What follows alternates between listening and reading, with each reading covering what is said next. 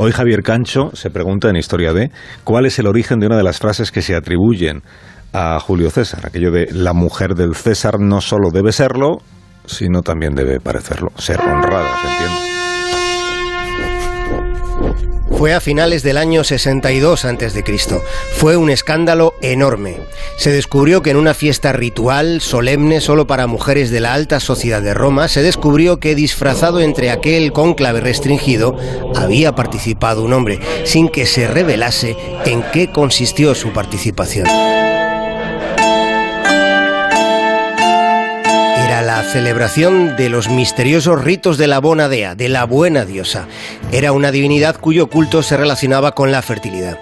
En torno a esa cita y antes del escándalo ya existía un enigmático halo de misticismo. La ceremonia la dirigía Pompeya, la mismísima esposa del César, con la participación de las vírgenes vestales y la asistencia de las damas más influyentes de Roma. Tanto secretismo sobre lo que en esas reuniones femeninas ocurría había contribuido a una serie de lascivas fantasías masculinas que habían mutado en chismes. Entre los hombres había rumores de lujuria.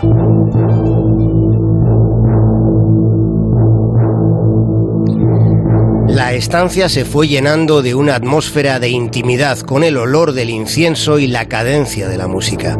Mientras las mujeres se iban congregando, acomodándose en aquella habitación lujosa, decorada intencionadamente para la ocasión con hojas de viña, aquella noche no había maridos, cuando ninguna de ellas había tenido la más mínima posibilidad de elegir el suyo. Los matrimonios concertados no tuvieron excepción en la política romana. Las mujeres eran utilizadas para sellar alianzas.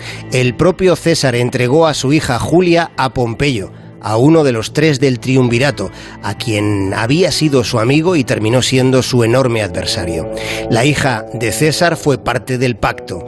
Aquella noche de la que hoy nos estamos acordando, aquella noche sin hombres, la velada comenzó con el sacrificio de un cerdo.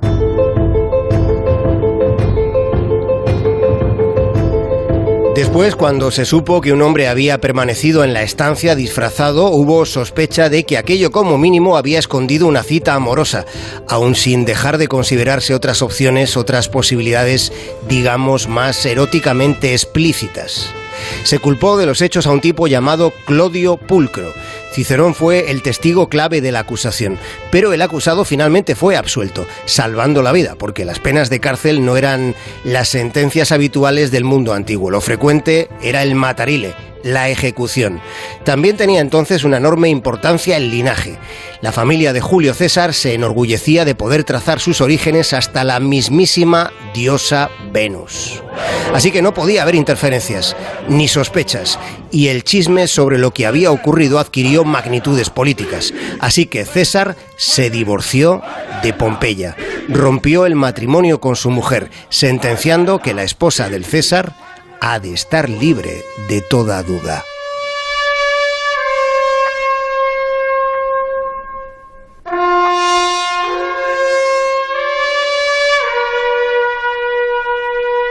Más de uno en Onda Cero.